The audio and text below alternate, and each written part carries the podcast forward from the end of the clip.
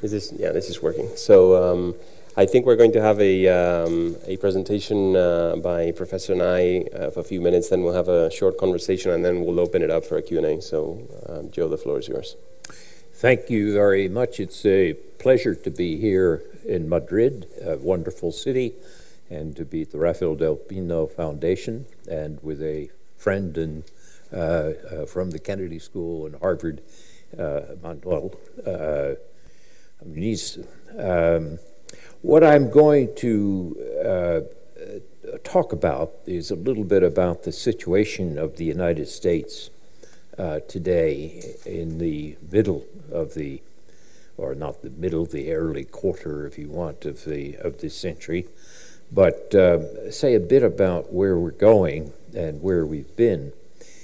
Uh, if you look at the American uh, political campaign that's going on now, one of the candidates, Donald Trump, has used a slogan, uh, Make America Great Again. Now, if you have a slogan that's called Make America Great Again, presumably it's not great now. And uh, there has been, in that view, some decline. And I wanted to ask a question, which is whether there really has been a decline or not.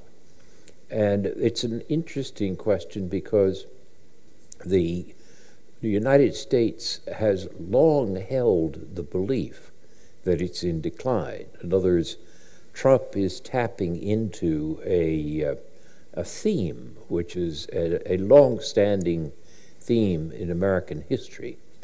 Uh, when the first Puritan uh, founders of the United States went to Massachusetts in the 1600s, uh, uh, they left England and they left the Church of England because they were going to worship God in a purer way. That's why they were called Puritans. And the trouble that they faced was if you set yourself such a high standard that you're going to be more pure, then there's always a worry that you're not making that standard and that you're then declining. So, as early as the 1630s, you can find evidence of Americans worrying about their decline. And when you go to the uh, beginning of the American political system, when the uh, founding fathers departed from the uh, normal form of government, which was monarchy, and created a republic, which was rare at the time. They were very worried that the republic would decline. In fact, you see evidence that George Washington and John Adams and Thomas Jefferson uh, were carefully studying the history of the Roman Republic and the decline of the Roman Republic because they feared that they were going to suffer decline like the Roman Republic. Uh, so, this is to illustrate that the question about decline or the anxiety about decline is long standing. Indeed, when uh, uh, visitors to the United States in the 19th century from Europe or from uh, would come, and they uh, uh, an example is Charles Dickens, the great novelist. They would say, you know, it's strange about these Americans. They keep worrying about decline.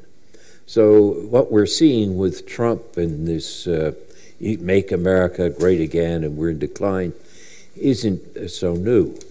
If you look at the trajectory of American power, what you notice is that the United States becomes the most uh, powerful economy, the largest economy in the world, about 1900. And it then becomes crucial to the global balance of power in World War uh, I. Before that, the United States really uh, had not been very powerful in European terms in the 19th century.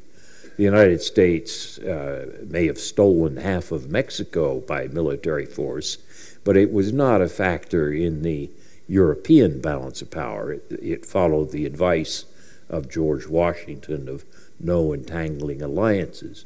And Woodrow Wilson breaks that tradition in 1917 when he sends 2 million American troops to Europe and tips the balance in the final year of World War I.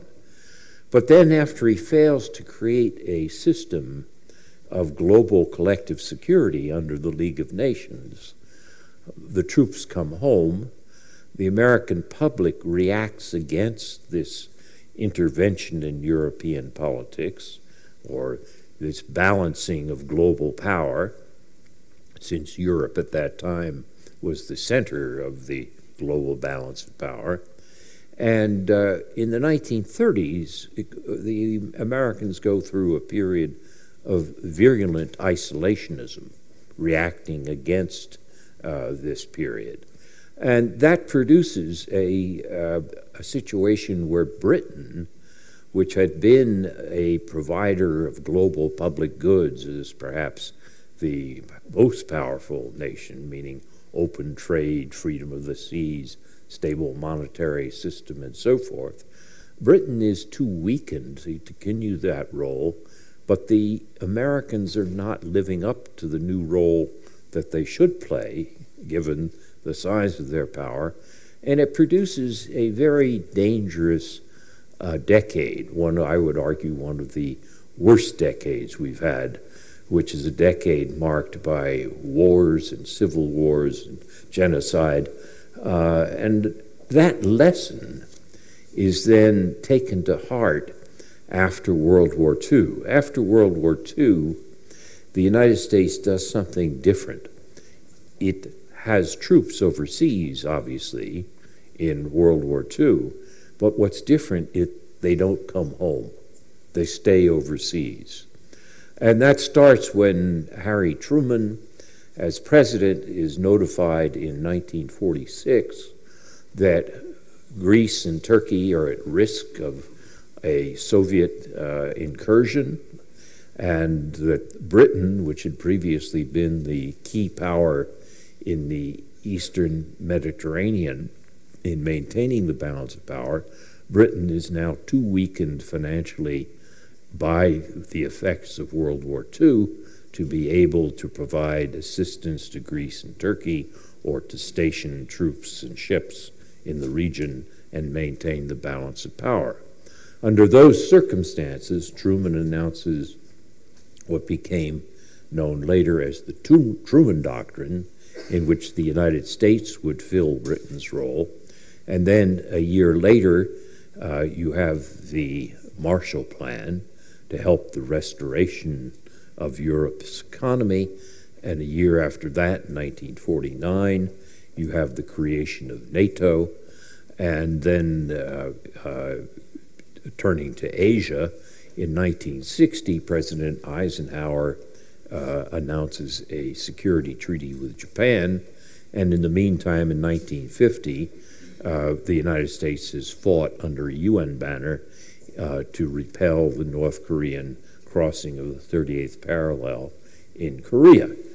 And the interesting thing about that history is that those troops in Europe and in Japan and in Korea are there to this day.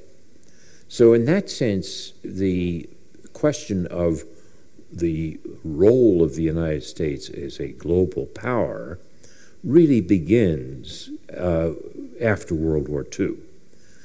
But let me take you back now to this perception of decline, because along with this new global role, there develops a new anxiety about decline. And you have waves of declinism in the 20th century in which Americans worry about whether they're still able to keep up this central role in the global balance of power. So, what you find is after the Soviet Union launches Sputnik, uh, the first satellite around the world in uh, uh, 1957, there is a widespread belief in the United States this shows they are the wave of the future and the U.S. is in decline. And what you see is uh, Khrushchev, then Soviet uh, leader, coming to the United States and uh, saying that uh, we will bury you. And there's a belief, a widespread belief in the United States that the Soviets are ahead, that they will bury us. Rather ironic in the sense that today there is no Soviet Union, and it didn't turn out that way, but it was believed. And what we uh, then next see is in the 1980s, when Japan was very successful with its manufacturing processes and was able to uh, make many American industries in the middle west of the United States uh, obsolete by its superior manufacturing technology. Uh, these parts of the America and Middle West, which are sometimes called the Rust Belt, uh, there was a belief that the United States was in decline again. And one of my colleagues at Harvard wrote a book called Japan as Number One. And, and has regretted it ever since. Well, it, but uh, but a good man. I mean, but the point is that it was it was it was quite a widespread feeling. Of course, today don't people don't think that's the case, but we go through another cycle of this in the aftermath of the Great Recession of uh, 2007 and 8, in which the United States economy uh, goes into a deep recession, and China stimulates its economy and has 10% growth. And people look at that and they say, China is the wave of the future. Uh, we're in decline. Indeed, there's a poll that's taken, I think, in 2009 or so, in which uh, half of the American public says that they believe that China has either already passed the United States or soon will pass the United States. So, this history of American anxiety about decline that is tapped into by this baseball cap that Trump wears saying, Make America Great Again, uh, there's a long history behind it. And it doesn't tell you much about power realities in the world, but it tells you a lot about American psychology. Americans are strange, and this psychology is a strange psychology. And the important thing to realize about politics, of course, is it's not facts that matters, it's psychology. It's what people think and what they believe. And Trump has been quite successful in tapping into this theme of decline, the perception that things are going wrong and getting worse, and that we're going through another cycle of this. Now, I've written a little book uh, that uh, was published uh, last year called Is the American Century Over? And uh, in that, I give a, a good deal of evidence why I don't think this is the Chinese century and why I don't think China is passing the U.S. But that's not what I want to talk about. I mean, that's I just I just think that it, factually this view of, of, decline is wrong, or just to cite a few uh, facts uh, that it's not just the question of relative decline of whether another country whether it be China or somebody else, is passing the United States. But the United States is also not in absolute decline. Um, ancient Rome would be an example of absolute decline. Rome was uh, racked by civil wars and it had no productivity in its economy. It didn't grow because it grew by conquering, but not by internal sources of growth.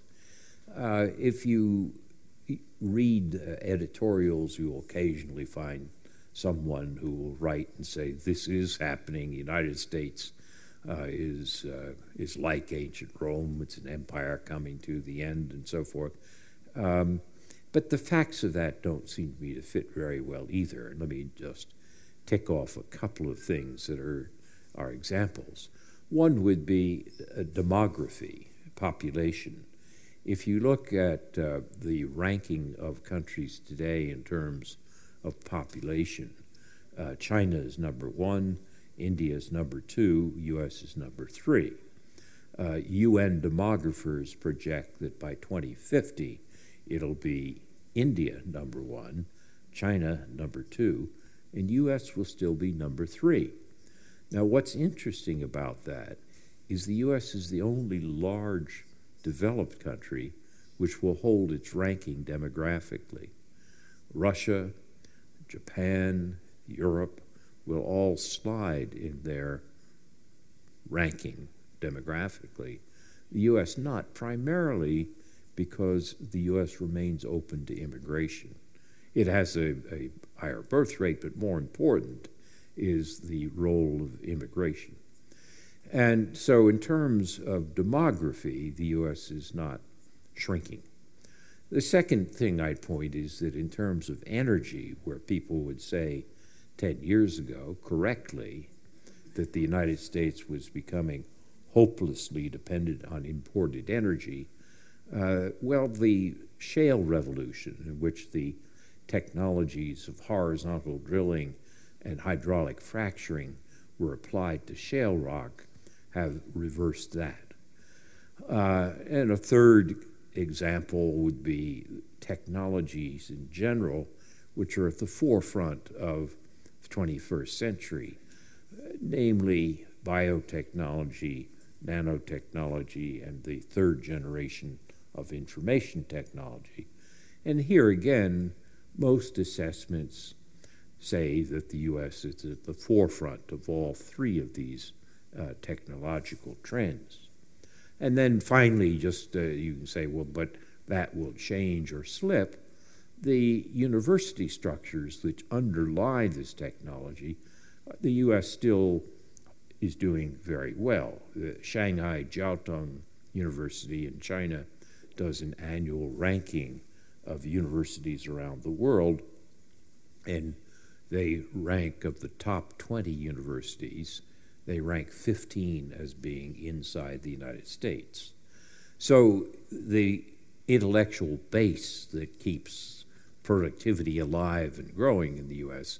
Uh, seems to be there as well. So, what I'm trying to say by this set of examples is that the facts of U.S. decline don't fit the psychology of U.S. decline. But to take you back to what I said a minute ago, it's the psychology that matters. Now, what is the psychology about? I think that what you're seeing in the United States is, and in many other Western countries, is a reaction to globalization. Uh, globalization has been good for all of us, in my belief, but not for each one of us. And those of us who don't prosper from globalization often feel resentful. So if you've lost your job because of a plant being created in China, to be told that trade with China has been good for the U.S. does not make you feel better. Indeed, it makes you feel worse. In addition to that, often China or global trade is blamed for changes which really have a deeper technological base, which is as you have the development of an information based economy, you find that you need higher educational levels to earn a middle class income. And that means that many jobs are lost or replaced by lower paying jobs because the educational levels haven't uh, reached the proper uh, set of qualities that are needed uh, for accomplishing these jobs. The net effect of that is reinforced by some of the problems related to immigration. On immigration, uh, the United States is a country of immigration. We have a long history of immigration. We also have a long history of complaining about immigration. Again, if you go back to uh, the founding fathers, Benjamin Franklin complained about the dirty Germans. Uh, by the middle of the 19th century, we had a political party which is called the Know Nothing Party, which was devoted to keeping Irish out of the U.S. Of course, within a, less than a century after that, we had an Irish American president. But it goes on like that. And at the end of the century, we had the complaints about uh, Italian immigrants or Jewish immigrants and so forth. Now, and we even had laws that excluded Asians from, uh, from immigration. And now, in recent years, there's been concern about Hispanic immigrants, particularly from Mexico. So the United States has a long political history of resisting others. Uh, this kind of tribalism is human. We all do it. Uh, but what's interesting is the Americans uh, profit from it. We, we are not, we complain about immigration, but we don't really stop immigration. And that's a good thing because that ability to keep growing through immigration is what gives America its strength and creativity not just in that demographic way that I mentioned, but also in terms of the nature of the pool of talent. I once asked uh, Lee Kuan Yew, who was the uh, former Prime Minister of Singapore, uh, whether he thought that China would pass the United States. And he said, no, he didn't think so. He said, China can benefit from the talents of 1.3 billion people, but the United States can benefit from the talents of 7 billion people. And what's more, it can recombine them with a diversity which enhances creativity in a way that ethnic Han nationalism can never accomplish. So, for all our complaints about immigration, it actually is one of the great sources of strength of the United States. And uh, we are, as Americans, with a few exceptions, all immigrants. And that, again, is fact. But let me take you back to psychology. Psychologically, many of these same workers who've lost their jobs or whose skills haven't risen to the new levels needed to have the incomes that their parents had, uh, find people moving in who are strange. They don't speak English the way other people do. They maybe are uh, wearing a headscarf. They're, I mean, they're strange, and that is a cultural shock to them. So, on top of the of the economic challenges of globalization, you have these other challenges that accompany immigration. And that uh, creates a, a, a, an additional problem, so that number of people say that, um, that what, what Trump has been able to tie into is this psychology of decline, the psychology of discontent with globalization, but also the psychology of resistance to cultural change. And we see that um, uh, in what's called nativism. There was a widespread uh, uh, rumor that was popular in the United States after Obama was uh, elected president. And that rumor was that he was not born in the United States and therefore was not eligible to be president. And uh, that was dispelled by uh, the Obama's producing his birth certificate showing that he was born in Hawaii. Uh, so there's not any question about the facts there. But notice that one of the people who was propagating questions about Obama's birthright several years ago, well before this campaign, was Donald Trump. That nativism is another element of the, of the psychology which he is appealing to in his political campaign. So if you ask this question of is America in decline, no. Are some people in America feeling challenged? Uh, yes, for economic and cultural reasons. And does it give a basis then for a political movement? Uh, yes, if I'm correct that politics rests on psychology rather than the facts. I've tried to describe for you the deeply rooted psychology of what's behind this. Now, let me say a few words about what comes next and then uh, turn to, to uh, our conversation.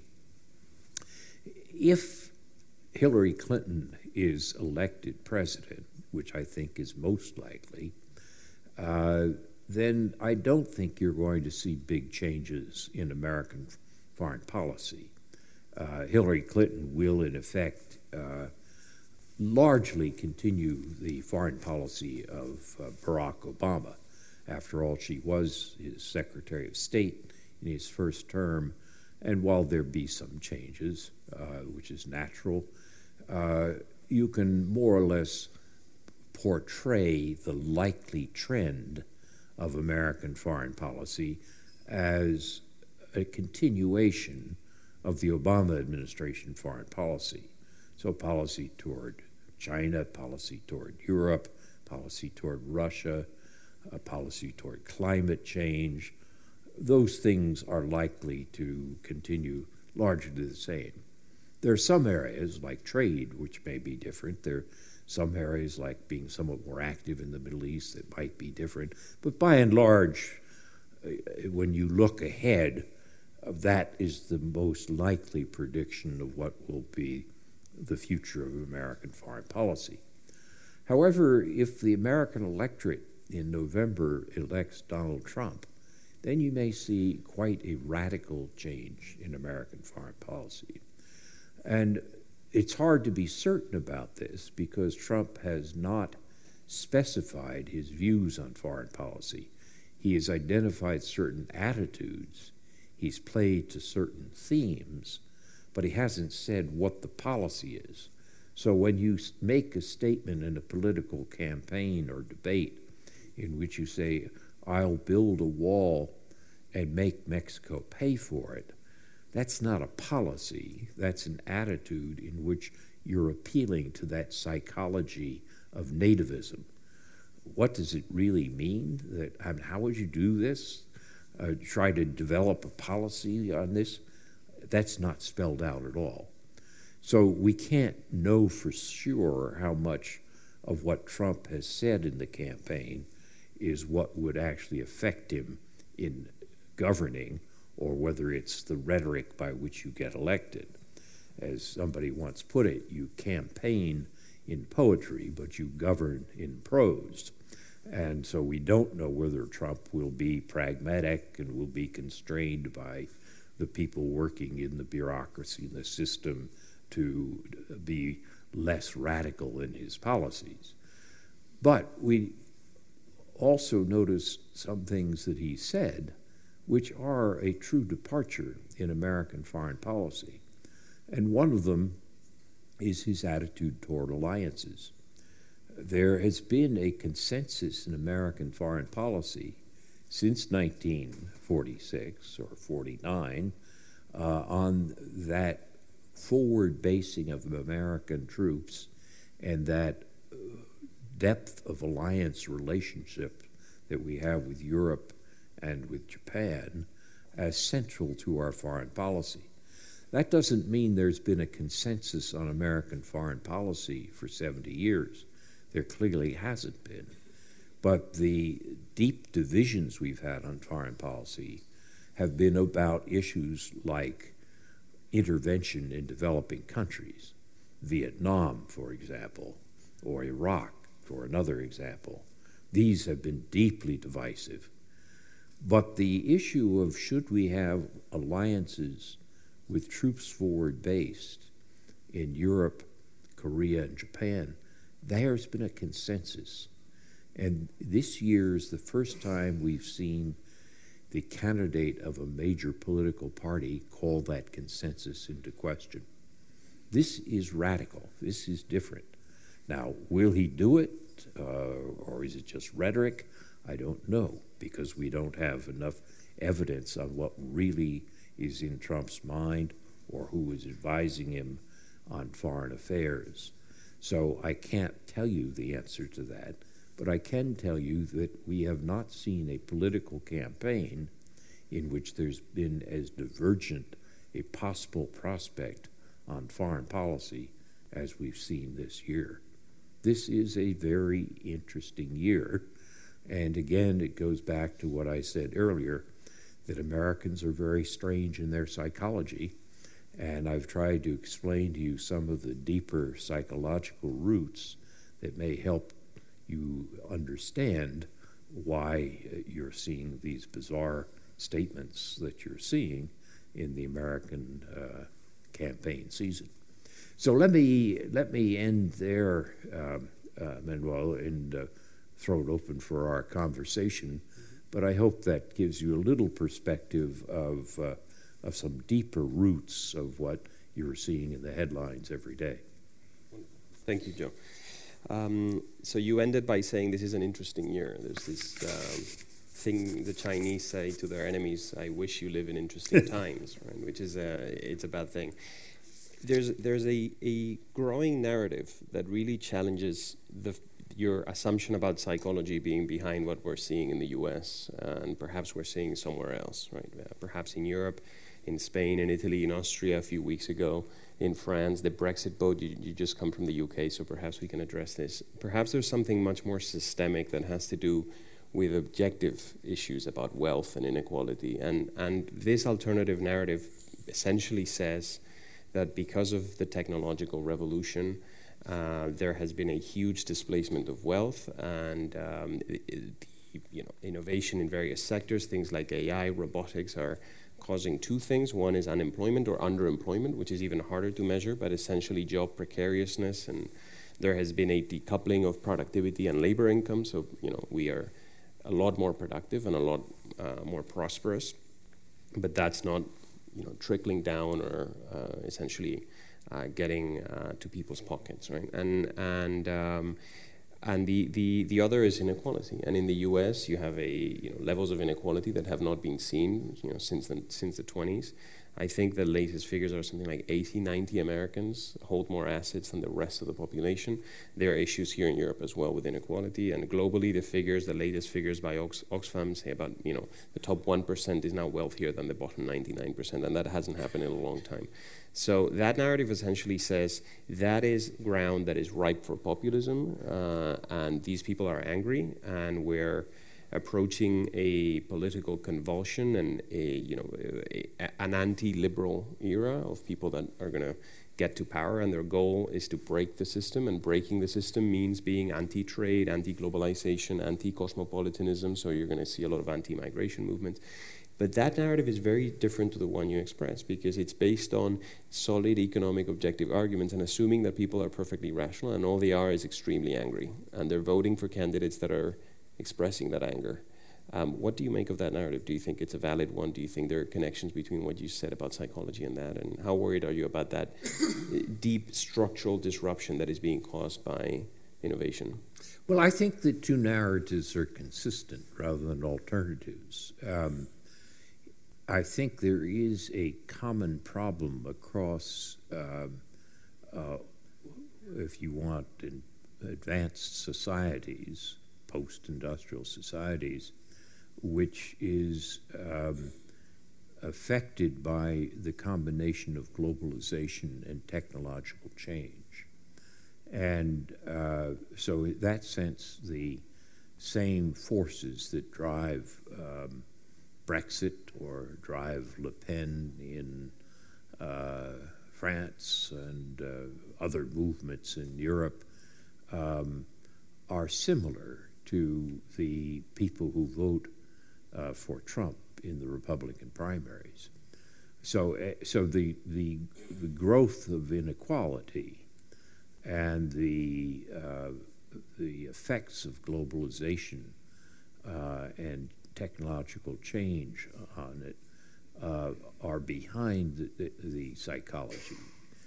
I would argue, though, that um, uh, it's important to realize that this is not the majority. If you look at the Republican voters, uh, in the primaries, uh, they are 90% white. And in, if you look at the, the voters in the United States overall, they're 70% white. And if you ask before the um, uh, before Ted Cruz uh, dropped out, uh, of the Republican voters, uh, how many of them voted for Trump? Well, he lost some states, and in other states he won by um, pluralities of about 30% or 35% because you had so many people in the, in the race. So the view that, uh, that, the, that this vast majority of Americans are experience this revolt against the system is belied by the numbers. I mean, it's just not the case. But that there is a significant number of people uh, that, uh, that fit this characterization, uh, the answer to that is clearly yes. Mm-hmm. And behind that psychology, there is uh, economic reality. But, there, uh, but we don't want to assume or that it's the, the uh, uh, the majority. It's not.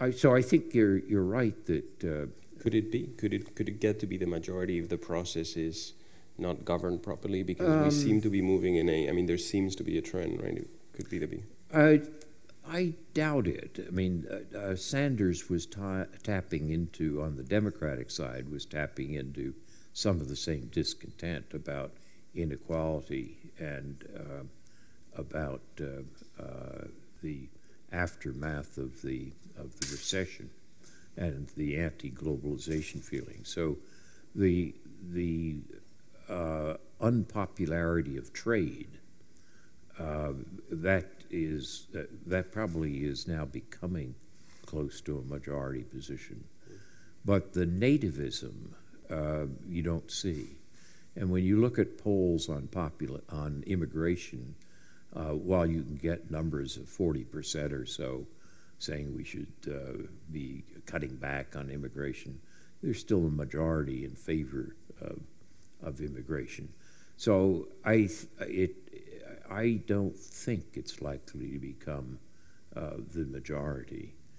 Um, but uh, it, it, there have been previous times in history when we've seen something analogous, which which is the globalization of the 19th century. You had enormous globalization in the 19th century, uh, but you also had a great growth in inequality that accompanied it. And Polanyi's book, The Great Transformation, uh, talks about the rise of the Socialist International, followed by communism, followed by fascism, as reactions against this uh, transformation that occurred through globalization. But that was before the welfare state. And uh, that was when there really wasn't compensation of the uh, losers by the winners. Today, our compensation of the losers is perhaps not adequate, but it's a lot more than there was in the in the period before 1914. But uh, so, can I imagine a time when, uh, when we have seen globalization produce a reaction which then produces majorities or governments that uh, that uh, have very broad support? Uh, yes, we've seen it. I don't think those conditions are here today. I mean, even if you look at uh, at at Europe, um, uh, Le Pen uh, is what less than a quarter of the vote. She may come out second on the when you get to the final right. scrutin of right. the so forth. But uh, most of my French friends doubt that she will become president. The, the so um, for you, this argument that the state or the role of the pub, of the state needs to be to some extent reinvented, that perhaps the states would be much more active in the field of innovation, you know, be uh, participate, have uh, state-owned enterprises of various kinds, incubators, accelerators, uh, in order to be part of the profits and the you know the um, the benefits that uh, the innovation sector is creating, you think that's probably not going to be needed? Because there's this whole historical argument that what we're witnessing is the reinvention that we, we should be witnessing the reinvention of the state so that the state retains its fiscal traction, its ability to participate in profit making businesses mostly that are not generating employment but are generating lots of goods and services.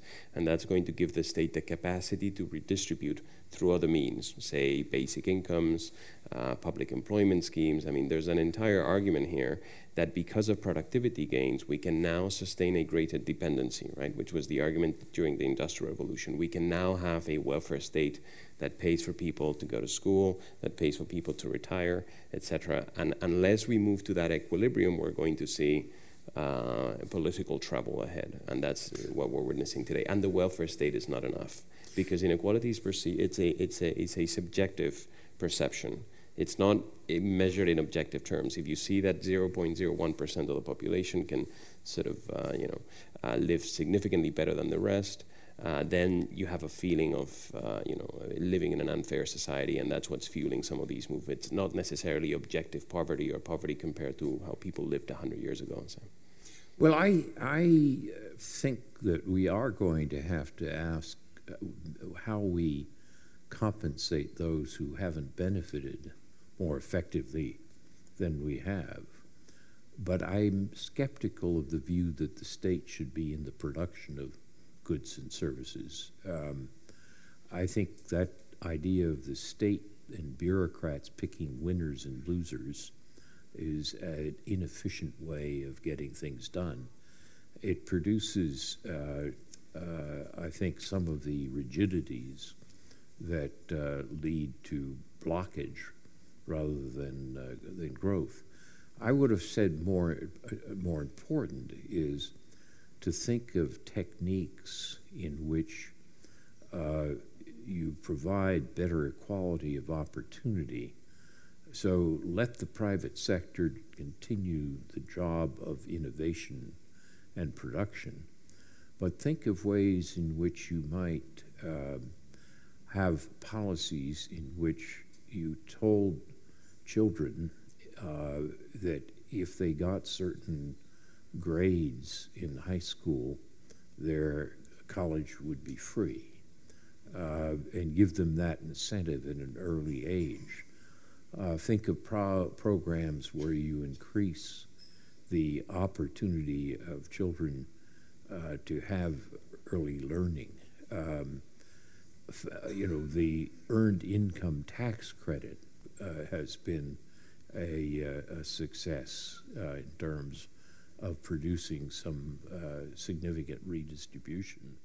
So there, there are a lot of arguments that we should be thinking about of enhancing equality of opportunity and uh, distribution. But I personally uh, think that when you have bureaucrats producing things, you wind up with uh, inefficient systems. So I would, say, I, I, would say yes, the state has a role uh, in relation to uh, distribution, but I would not be enthusiastic about the state having a role in production. Yeah. Some of these issues have become, I think, so significant for our domestic politics that they're in essence security issues. Because if you get, mm-hmm. you know, a Le Pen presidency in France, that would probably do more damage to NATO than, say, you know, any issue that has happened in Eastern Europe or the Middle East, right? Because it mm-hmm. can really spill over mm-hmm. into a security uh, um, situation. The I'm going to try and push you to, towards uh, a couple of predictions, one on Brexit and one on uh, the U.S. presidential elections. Mm-hmm. In this era of anti-elite sentiment and anti-establishment sentiment, most of our theories of integration on, in the Brexit case, for example, would say that all of the economic, political, business elites will sort of mobilize to explain the benefits of integration and the costs of these uh, disintegration. Elites here defined as people that you know make a living out of you know studying these things or governing or uh, sort of being uh, on top of uh, public affairs, right? But we seem to be in an era where trust in these elites is almost you know disappearing eh, amongst large pockets of the population. So these things are now becoming very hard to predict. Right? We we had a panel, say maybe about a month ago at the Kennedy School on Brexit with Douglas Alexander and Peter Westmacott, who was the UK ambassador to the to the US, uh, and a French scholar from Brookings, and there was no one on the panel that dis- disagreed that Brexit would be madness objectively, right? Economically, politically. There was, um, I'm pretty sure there was no one in the room. There must have been 150 people there from the questions that disagreed. But the issue is not what do we think here, what do people think in Cambridge, Massachusetts, but then you see the polls and it's 50% of the UK public is seriously considering voting against this, right? So uh, this anti-elite sentiment does it make our capacity to predict some of these events much harder? Uh, how do you think these things are going to play out in the next few weeks and months? And uh, on top of Brexit and the US, do you see any other big macro risks risks that are there and that are there precisely because of this anti-elite sentiment that is very hard to um, read? Well, anti-elite sentiments are uh, are strong, and um, I think they're strong for some of the reasons that I mentioned of of globalization, job loss, cultural change. Uh, uh, so I don't, I mean, I agree with that. But I think it helps instead of imagining Britain as one entity in which 50% of the population or so is structured as anti elite, to realize that uh, when you stratify the British population, you get different and interesting patterns. For example, if you think of Britain as a population in uh, age terms, uh, if you're under age 35, you will vote to stay in the EU. If you're over 45, you're likely to vote to leave the EU. So, is it true that all old fogies are anti elite and young folks are pro elite? No, many young people are anti elite too, but they're pro EU. So I, I don't think that's just, I, I don't think anti elitism is just the way to phrase the divisions in the in the. Could I, could I add a quick argument there? Yeah. So the there's an argument that what filters the anti-elite sentiment is, the, the, for example, the rigidity in the labor market, right? So you have this this disruption that is causing labor precariousness and issues with inequality and unemployment. Depending on the rigidity, if you have a rigid labor market like in Southern Europe, that hits the young particularly. So the young are particularly anti-establishment and they're fueling the populist movement. If you have a more uh, open labor market like in the UK and the US, that that pain, economic pain, is mostly felt by older people. So you actually have much more anti-establishment movement or sentiment concentrated in uh, older um, sort of sections of the population. Do you think that that? Uh, well, I'm not. I'm not sure about that, Manuel, because the if you look at the um, what's described to me by people who know Britain much better than I do, but uh, uh, what's described to me is that many of the older people um, are not particularly anti elite. Some of them are, obviously, but some of them are uh, more nativist. They, they just don't like the fact that they're people with headscarves in their villages and so forth. Right. And that brings me to the other way of looking at the British population, which is geographically.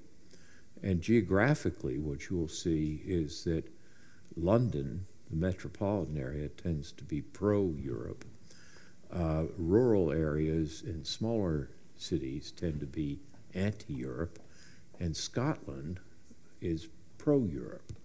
So you get, if you, if you do a map uh, of Britain, and now we're stratifying Britain geographically rather than demographically, you'll find that uh, it's, it, it has different patches.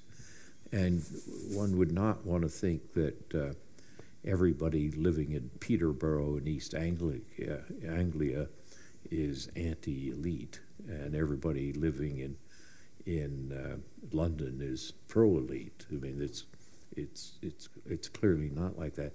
So I think the danger of this anti-elite argument, or is that it oversimplifies something, and it doesn't adequately uh, catch the sense of cultural change young people in Britain, um, you know, they're not bothered by watching people with headscarves. Uh, I mean, they're used to it.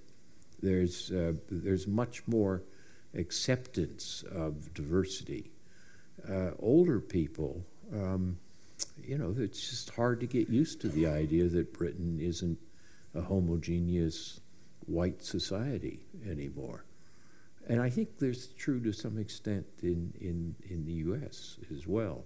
So I think just seeing it as a, a anti-elitism and the reaction against elites is is missing the the cultural change aspect, uh, which um, may turn out to be uh, more important than the than the than the feeling that uh, that the elites have led to uh, uh, uh, rigid labor markets. And why now? Why the sensibility to the cultural change now? Do you think it's reached a point in terms of scale, or I mean, why now in the U.S.? Why now in the in the UK? Well, I think in in uh, I'm not sure I know the answer to that, but um, I think in the UK you've seen it before. After all, there was a long-standing uh, reluctance of Britain to join Europe even though Churchill would talk about the importance of Europe, uh, he, he, he wasn't willing to take uh, Britain into the early stages of the Schuman Plan or the or the Treaty of Rome in the EEC. Uh, and you know, it, there was a British referendum about staying in Europe, which was a close call uh, in the 70s under Ted Heath. So so I, I, I mean, I think a lot of this has been there for, for a long time. Sometimes it's called British parochialism or whatever. But it, uh, but it's also true that uh, that uh, immigration um, does have an impact. Uh, I think on in the U.S. I think there's another dimension in addition to that, which is uh, cultural change, which um, uh, touches issues of uh, uh, religion and uh, sexual identity, the change in the attitudes toward homosexuality and toward uh, religion deeply touch the part of the American population which defines itself as evangelical Protestant which is you know nearly a quarter of the population, and for them, these changes that you now that it's now under the Supreme Court law, and uh, uh, to accept homosexuality, there's still people who deeply resist that as being contradictory to how they read the Bible. So these people, and now in the current political campaign, there's a great deal of discussion about how transgender people are being treated. So th- this adds another dimension, which is particularly strong because of the, in the U.S. because of the the continual strength of religion, right. particularly fundamentalist religion, which adds another uh, dimension of to how people react to things uh, on top of the ones that we've already talked about. Yeah. No, the argument is very clear. So globalization and immigration, these two things converging and playing into people's psychologies, which you know uh, across the Western world is producing this reaction in your mind. Well, and added added in the U.S. to this feeling that uh, many people who have a fundamentalist religious view see as elites related to Hollywood and broadcasting in New York or universities, they say these elites accept all this change, which we don't accept because we think it's fundamentally at odds with how we read the Bible. That's maybe that's not so strong in Spain or in or in uh, uh, France. Certainly not strong in Britain. I mean, where where the Church of England uh, has a position on this, but it's not. But people are Americans still have again. This is another aspect of American exceptionalism. Americans still have a larger portion of the population who um, are much more motivated in their daily life by religion than in most countries in Europe. I'll ask you a final, question, and then I'll, I'll open it up to the Q and A. But the point about immigration reminds me of uh, something people used to say that all of uh, Donald Trump's uh, wives were immigrants, right? So that, that, that, that, proves the point that uh, there's still there are jobs that Americans are still not willing to do, right? So uh, you need uh, you need migration at least for that. Um, so you have these you have this convergence of forces, um, these readings that people are doing through you know psychology, local culture, and, and this is producing a movement towards perhaps more radical political movements. What are the fundamental consequences of this for foreign policy? Do you see globalization going backwards in, in, in, in, certain areas, TTIP, TPP? Do you see NAFTA perhaps being curtailed? Do you think the e EU integration has gone as far as we're going to see it for a long time? Do you think Schengen is at risk? Do you think the euro is at risk? I mean, do you think all of these constructs that have been built over the last, you know, say 20, 30 years, uh, and that are built on a on a consensus that people are satisfied with how the system is working? Do you think they're at risk? Perhaps NATO. Um, I wonder what what you think well, are the would, major consequences. I would distinguish between the uh, things you've listed. I would uh, uh, say that yes, there is a danger that the era of large-scale trade agreements is over. I mean, we haven't had a a uh, success in the in the WTO in terms of a of uh, uh, you know a global round um, of trade negotiations. Uh, but even if that's true, it's worth noticing the WTO. There's a difference between uh, uh, large agreements on like TPP and TTIP or a, uh, a Uruguay round or a, a, Doha round or something. There's a difference between that and trade. And trade, I don't think, is going to be reversed because uh, it is it's deeply rooted in the production systems of of entities and corporations, and so I think it may be that you're not going to see uh, these these large symbolic negotiations that we've identified are associated with globalization succeeding, though I don't know that. Uh, but I don't think it's going to see a reversal of trade.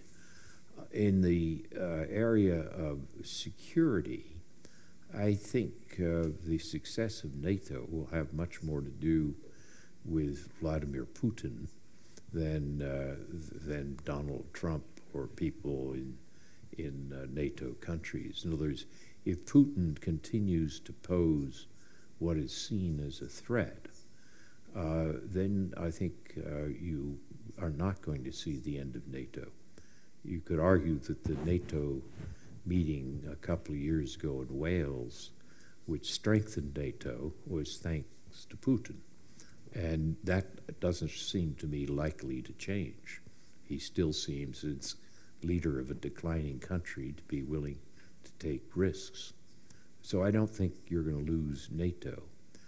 Um, on Europe, I, I hope that Britain stays in Europe, but I think Europe has been such a successful uh, innovation that I suspect the EU will survive, even if there is Brexit.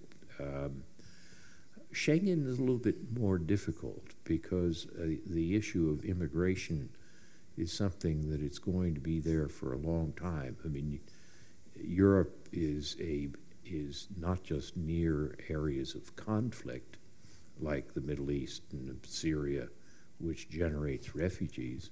It's also an economic magnet for a lot of poor people in Africa, including North Africa and figuring out how you're going to manage that is going to be difficult. That might put pressure on, on Schengen, uh, but Schengen is not the whole of EU. Uh, so I don't, I, again, I think some aspects of the institutional framework that we see associated with globalization now will be challenged.